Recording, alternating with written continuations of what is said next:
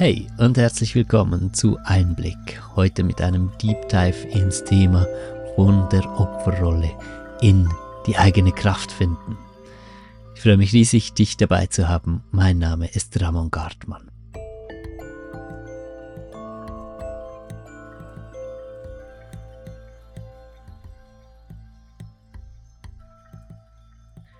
Die Opferrolle, die ist viel präsenter in all unseren Leben, als wir vielleicht auf einen ersten Blick denken wollen. Also bei dieser Podcast-Folge geht es ausdrücklich nicht nur darum, äh, Menschen was mitgeben zu können, die eindeutig enorm in einer Opferhaltung leben, sondern es betrifft uns wirklich alle. Die Opferhaltung die Opferrolle, die blendet sich so wunderbar in den Alltag ein und ist auch in der Gesellschaft kollektiv akzeptiert in einem bestimmten Rahmen, ja, nicht zu viel und nicht zu wenig ist gern gesehen.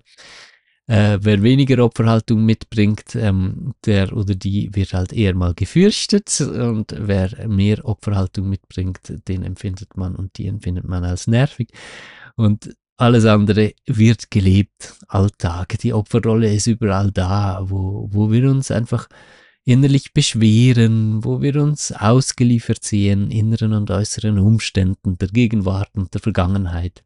Wo wir sagen, ja, ich kann halt nicht dies und jenes, weil das und dieses mit diesem, hm, ich bin so klein und arm eigentlich, ja obwohl wir es tatsächlich natürlich nicht immer gerade als solches erkennen. Also das ist schon wirklich wichtig, das so richtig zu realisieren. Wir sagen ja nicht, ja, ich bin in der Opferhaltung, aber ich möchte da drin bleiben, sondern wir sagen uns selbst, nein, ich bin nicht eine, in einer Opferhaltung, sondern die Situation ist wirklich so, dass ich halt da arm bin. Und wir sagen dann auch nicht arm, sondern nehmen irgendein Wort, das es uns möglich macht, nicht so richtig hinzusehen, dass wir uns da tatsächlich noch in einer Opferhaltung befinden. Und jetzt geht es natürlich nicht darum, uns äh, vorzuhalten, dass wir in Opferhaltungen wären.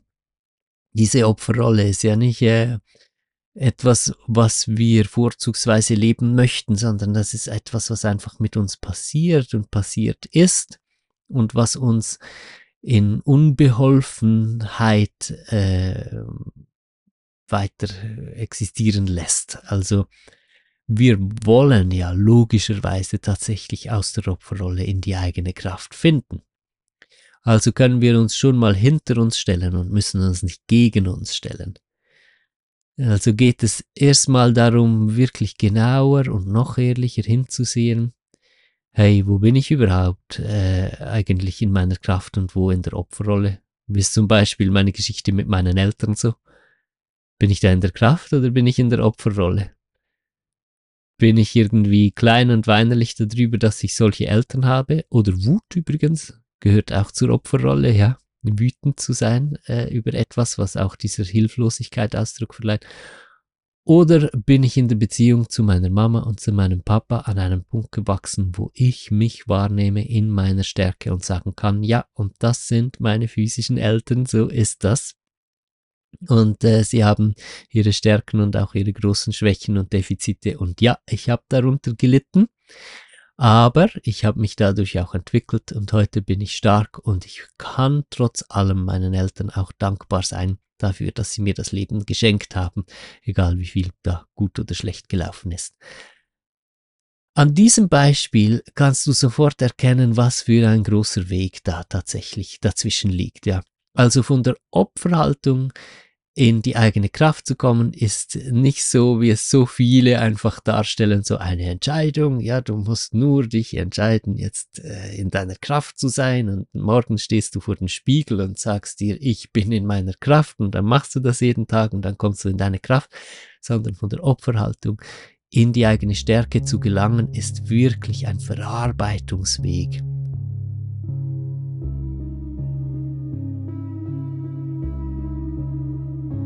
Ganz viel mit Psychologie zu tun, ja, sich wirklich mit seinen Emotionen auseinanderzusetzen, sich selbst zu begegnen, zu gucken, ja, was sind denn da für Muster dahinter, warum verhalte ich mich so?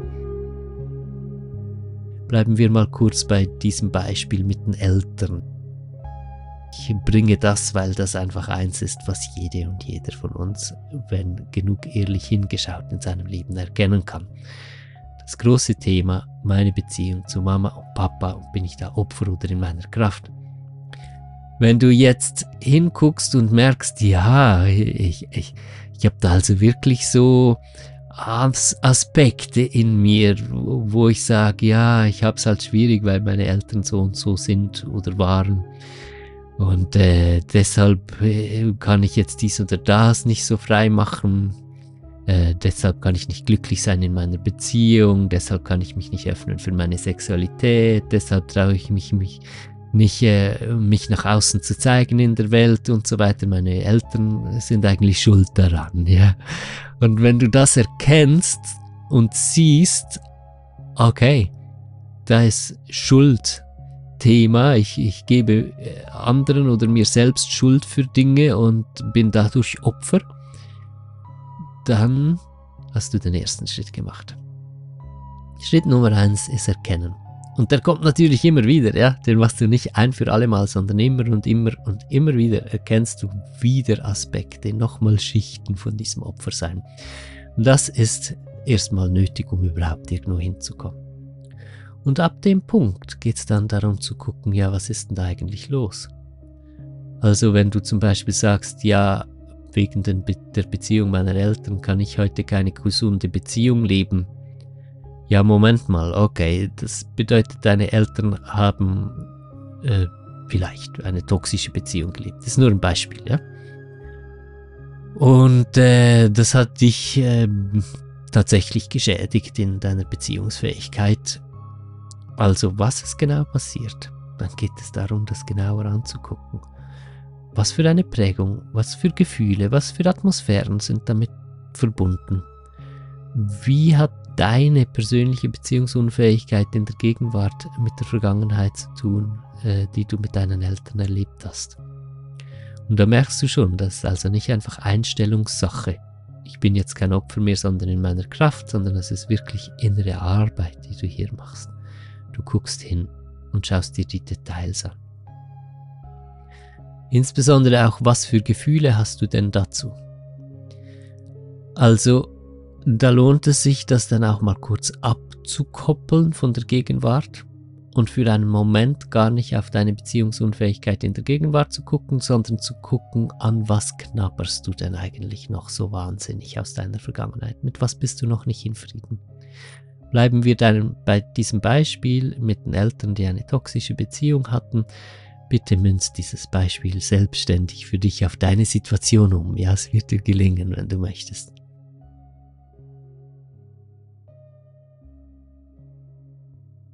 Ähm, jetzt guckst du mal, was für Gefühle hast du denn dazu, dass deine Eltern zu viel gestritten haben und äh, immer noch Beispiel, ja, also Erinnerung ist nur ein Beispiel, münzt es für dich um.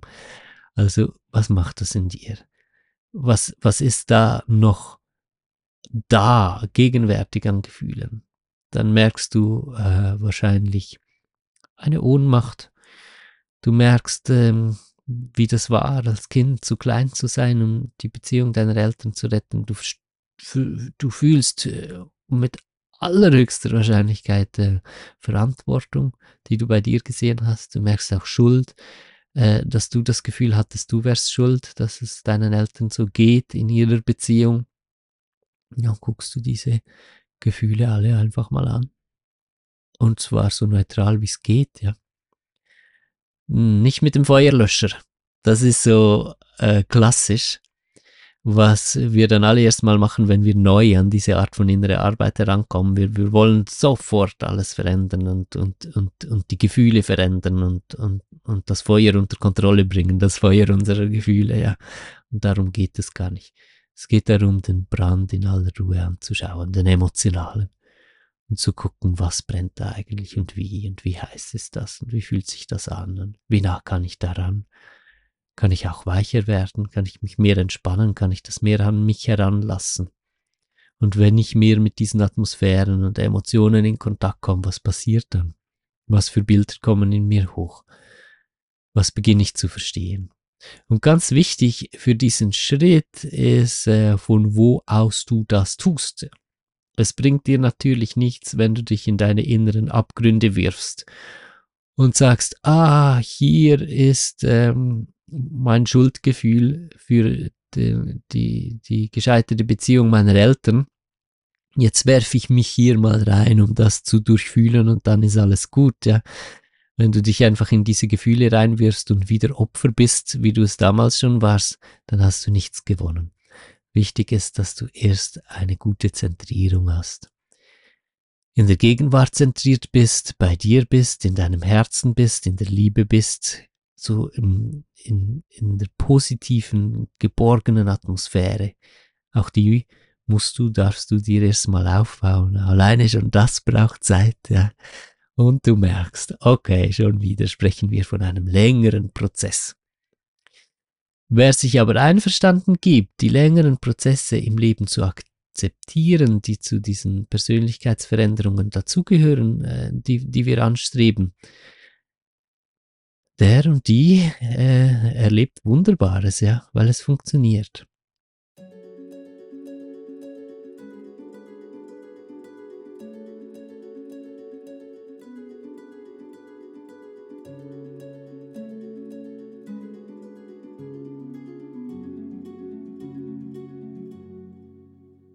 Also fassen wir mal kurz zusammen bis hierhin, weil es war jetzt gerade ein bisschen viel aufs Mal. Ja. Also Punkt Nummer eins, erkennen, wo ist die Opferrolle überhaupt? Wo lebst du die? Und wie gesagt, das geht immer weiter so. Immer wieder erkennst du neue Facetten. Das hat fast kein Ende. Ja.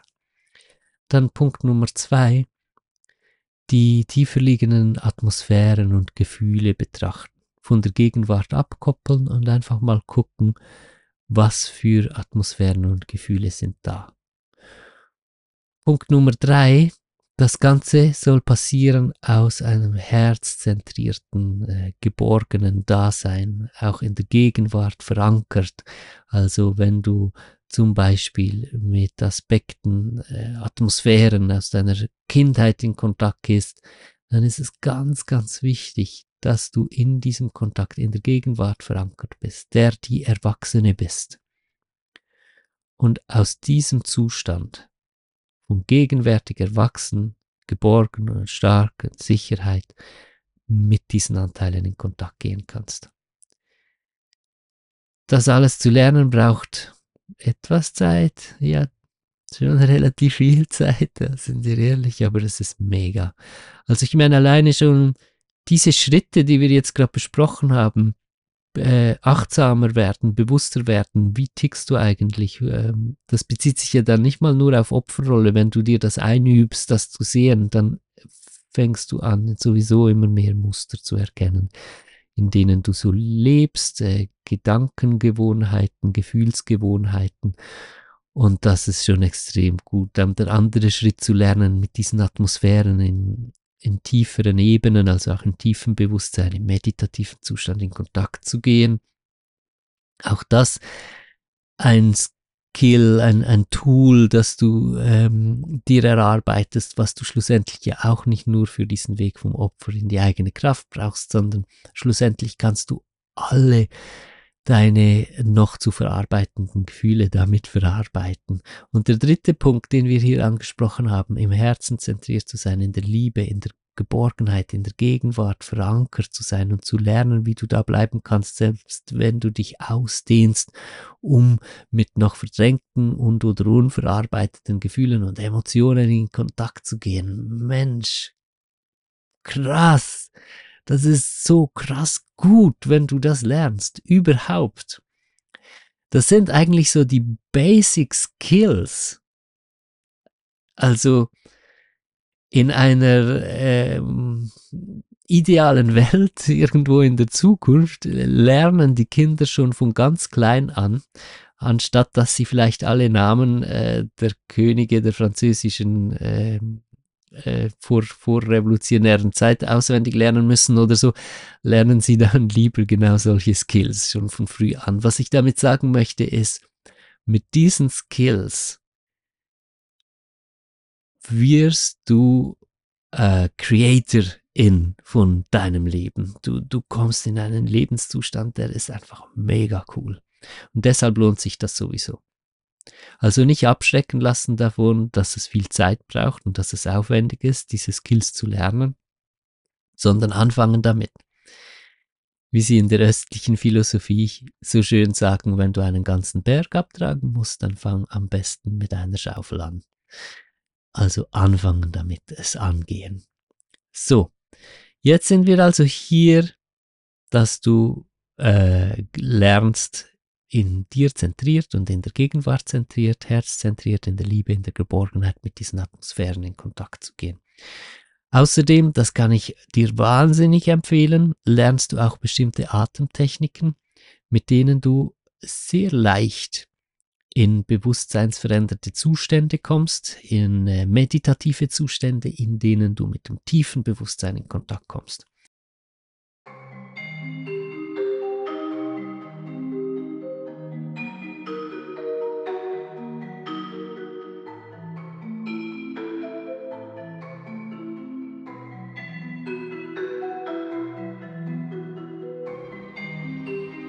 Und in diesen Zuständen also äh, gehst du in so eine Atemtherapie, in eine Atemreise, weißt, okay, es geht um diese und jene Opferhaltungssache bei mir. Bleiben wir beim Beispiel, mit, das wir, mit dem wir hier angefangen haben. Deine Eltern hätten zum Beispiel eine schwierige Beziehung gehabt, du fühlst dich schuldig dafür.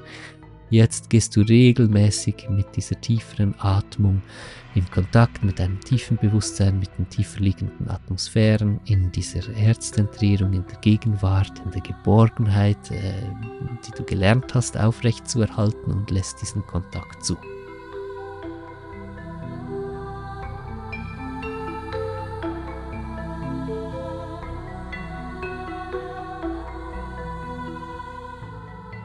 So. Und jetzt kommen da Bilder. Jetzt kommen da Erkenntnisse. Jetzt kommen da Facetten von Gefühlen, die du gar nicht gekannt hattest bisher, die dir gar nicht bewusst waren. Jetzt fängst du an, mehr und mehr die ganze Geschichte anders zu verstehen. Und du erkennst, wo deine Missverständnisse lagen. Und jetzt kommt ein Schlüsselpunkt, kurz gut zuhören.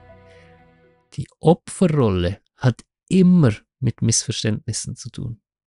Die Opferrolle an und für sich entspringt aus Missverständnissen. Das heißt, um die Opferrolle zu lösen und in deine Kraft zu kommen, musst du die Missverständnisse auflösen, die in deiner Geschichte liegen. Das Missverständnis zum Beispiel, dass du verantwortlich dafür warst, du der Grund dafür warst, dass deine Eltern in ihrer Beziehung gescheitert sind. Selbst wenn, sagen wir, du ein Kind bist, das in eine bereits schon schwierige Beziehung noch geboren wurde oder geboren wurde, ohne dass die Eltern eigentlich zusammen sein wollten und wegen dir waren sie dann zusammen, also wegen dieser Geburt und die Beziehung war schwierig, selbst dann ist das ein Missverständnis, dass es deine Verantwortung gewesen wäre.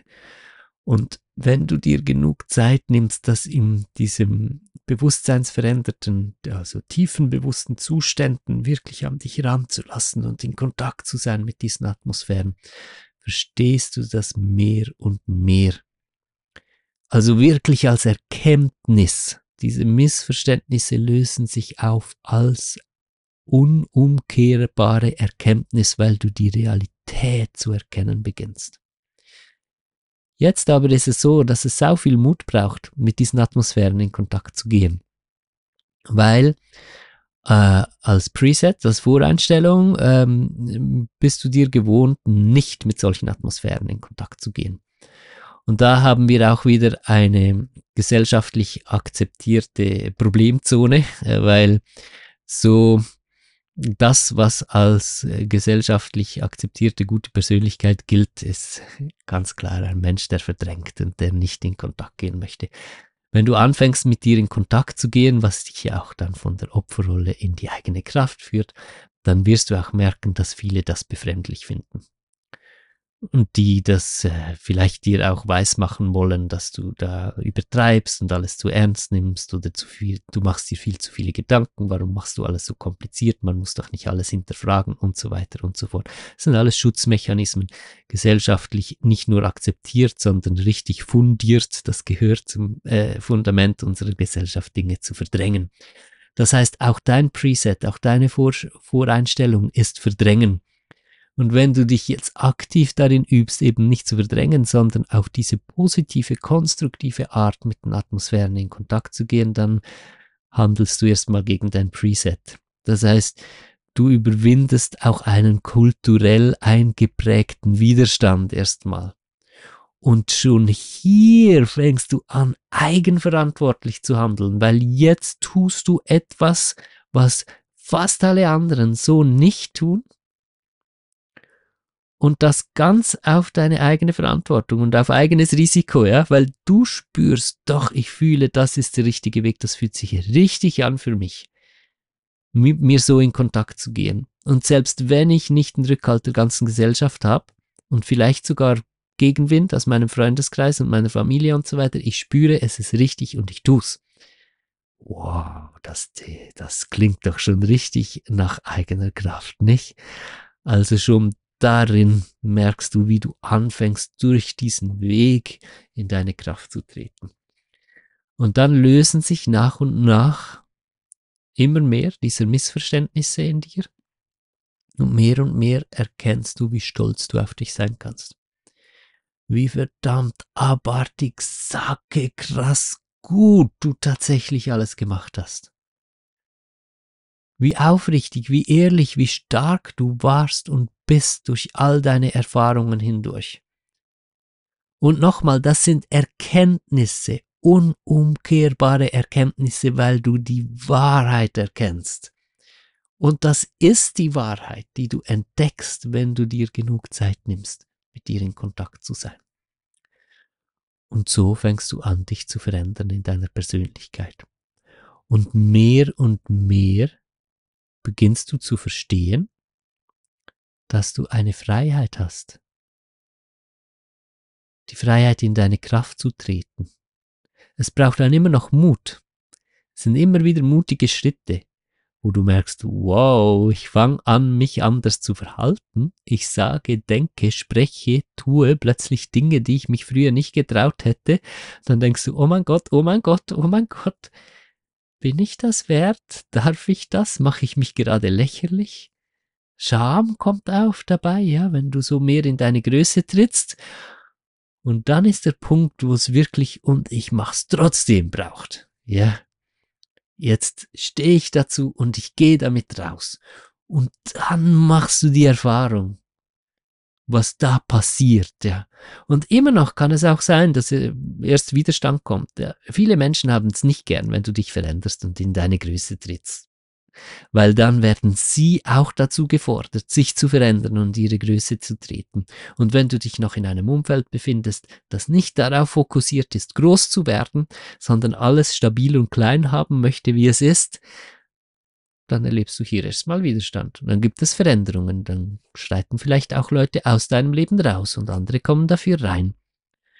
Und wieder machst du diese Erfahrung von Selbstständigkeit, in deiner Kraft stehen, bei dir zentriert bleiben, auf dich vertrauen und Entscheidungen zu treffen, so wie du spürst und weißt, dass sie richtig sind.